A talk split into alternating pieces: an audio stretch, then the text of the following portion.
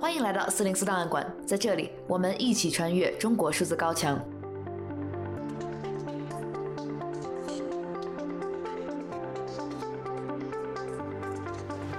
在第三十六期节目中，我们分析了三十部豆瓣下架电影背后的审查动机。今天，我们通过一份来自中共官方的禁播影片名单，继续关注中国的电影审查，看看中共官方是如何定义禁片的。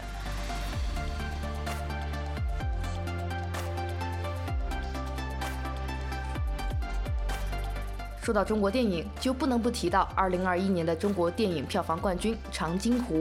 数据显示，去年9月30日上映的主旋律国产大片《长津湖》共拿下57.7亿元的票房，不仅获得了2021年中国电影票房冠军的称号，也成为了中国内地市场有史以来票房最高的电影。曾经参与过电影《后天》《黑衣人》《珍珠港》特效制作的美国知名导演艾里克·布雷维格。也计划投拍过一部同样以长津湖为主题的电影《严寒十七日》。这部投资上亿美元的 3D 大片本来计划于2013年上映，但是电影立项后因种种原因一拖再拖，到现在也没有完成。然而，对于这样一部并不存在的电影，中国宣传部门却已经给出了评价，称其扭曲朝鲜战争历史真相，并将其列入禁片。这一荒唐的审查事实记录在中国数字时代真理部指令栏目收录的一份文件中。这是一份来自视频平台乐视的内部文件，名为《乐视视频2015至16部分下架内容》。文件列出了329部禁止播放的影片和视频，其中就包括《严寒十七日》。禁播的原因是政治有害节目。在乔治·奥威尔所著的政治讽刺小说《1984》中，有一个政府部门叫真理部。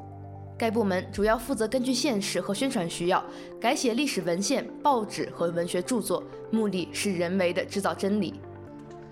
在中文网络上，“真理部”是网民对中国共产党各级言论审查机构的统称。接下来，我们将使用这个词指代中共的文化审查部门，分类总结他们在审查影视节目时下达的指令。我们选取了名单中一些比较有代表性的作品来介绍。如果大家希望了解三百二十九部禁片的更多细节，可以点击节目简介中的链接，前往中国数字时代网站阅读。第一类可以被规划为有害政治，真理部把意识形态不符合中共需要的节目，创造性的扣上了一顶有害政治的帽子。严寒十七日就位列其中。对于六集纪录片《正常国家》，真理部的评语是：引号。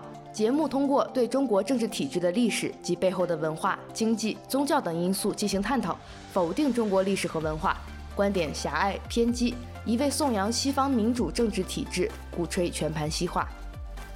我们对这种腔调并不陌生。天安门事件后，中共把纪录片《和商》归罪为六四动乱的导火索，展开了声势浩大的批判。同样。反思文革的纪录片《寻找林昭的灵魂》，因为触及了中共历史的黑暗面，而被真理部视为有害政治。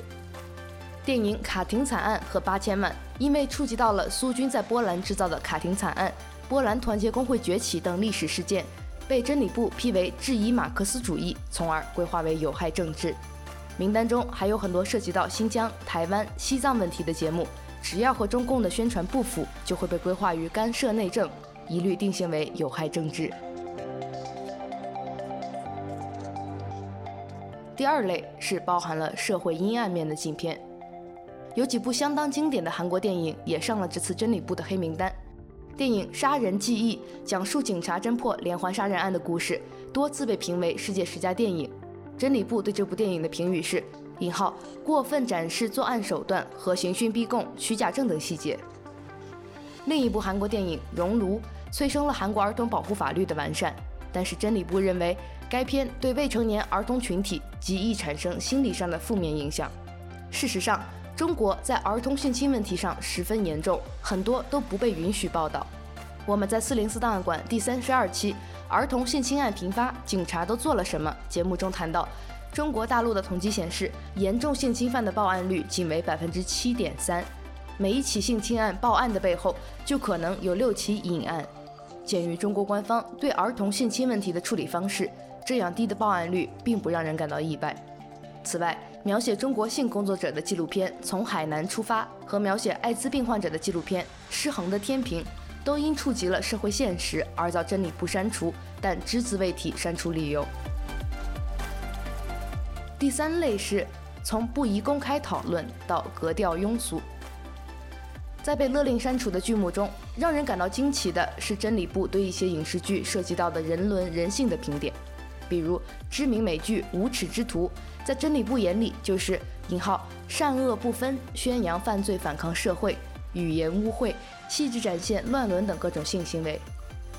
韩国电影《肚脐和膝盖之间》讲述两个朋友争夺一个年轻貌美的寡妇而以脑袋打赌的故事，真理部对此评价。渲染庸俗低级趣味，无正面意义，将该片列入禁片。二零一六年二月，爱奇艺辩论网络综艺节目《奇葩说》中有一期节目的辩题是“该不该向父母出柜”。在听真理部的点评之前，我们先来回顾一下这一期的选手发言。那我作为这个台上明显的已出柜患者，我想和大家讨论一下，我们就来想一下，咱们现在这个社会对于出柜人群、同性恋人群。到底宽不宽容？到底平不平等？大家能想到最平等的领域是哪里啊？是互联网，对不对？所以互联网上我们可以看很多调侃的东西，说如何一眼识别出一个 gay，是不是？如何在人堆当中发现一个 gay？这个时候大家把 gay 当做什么？一个动物园里一个另外长着另外一种羽毛的动物，对不对？他在把 gay 和正常的人群进行一个区隔。我们说歧视是什么？歧视不单单是永远对你恶语相向，歧视也往往是在划分你我所谓异己。这个时候我们会做出一系列贴标签式的行为。平等永远不是当我说我出柜的时候，你们在那里为我摇旗呐喊，反而是因为你们在摇旗呐喊的过程当中，反而把这种不平等显示的额外的昭彰。所以这个时候。你会觉得我不出柜，我非常的保守。不，我不是保守，我是对所谓的开放先进有着更高的期待。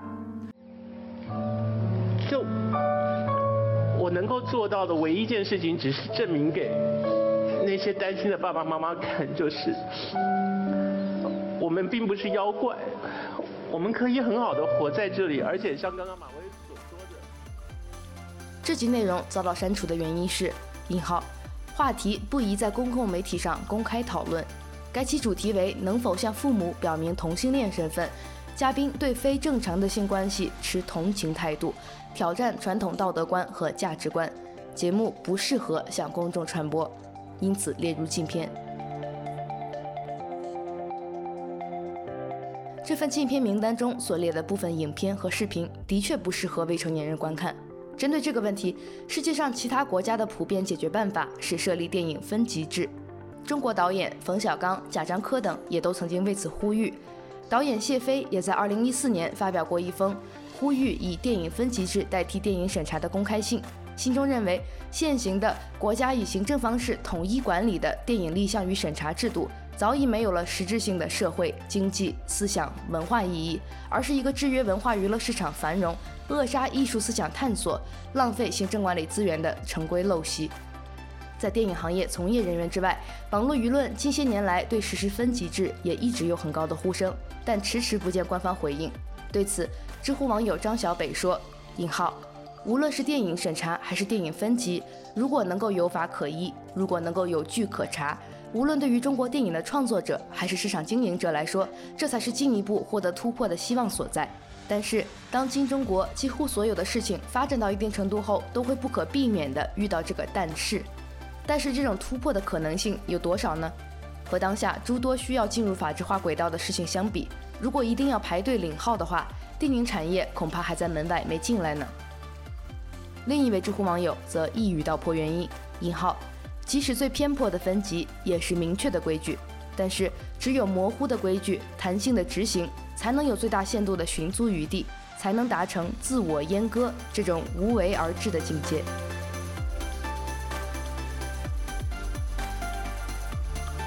中国数字时代 （CDT） 致力于记录和传播中文互联网上被审查的信息，以及人们与审查对抗的努力。我们邀请您参加四零四文章存档项目和敏感词开源研究项目，为记录和对抗中国网络审查做出你的贡献。详情请访问我们的网站 cdt.dot media。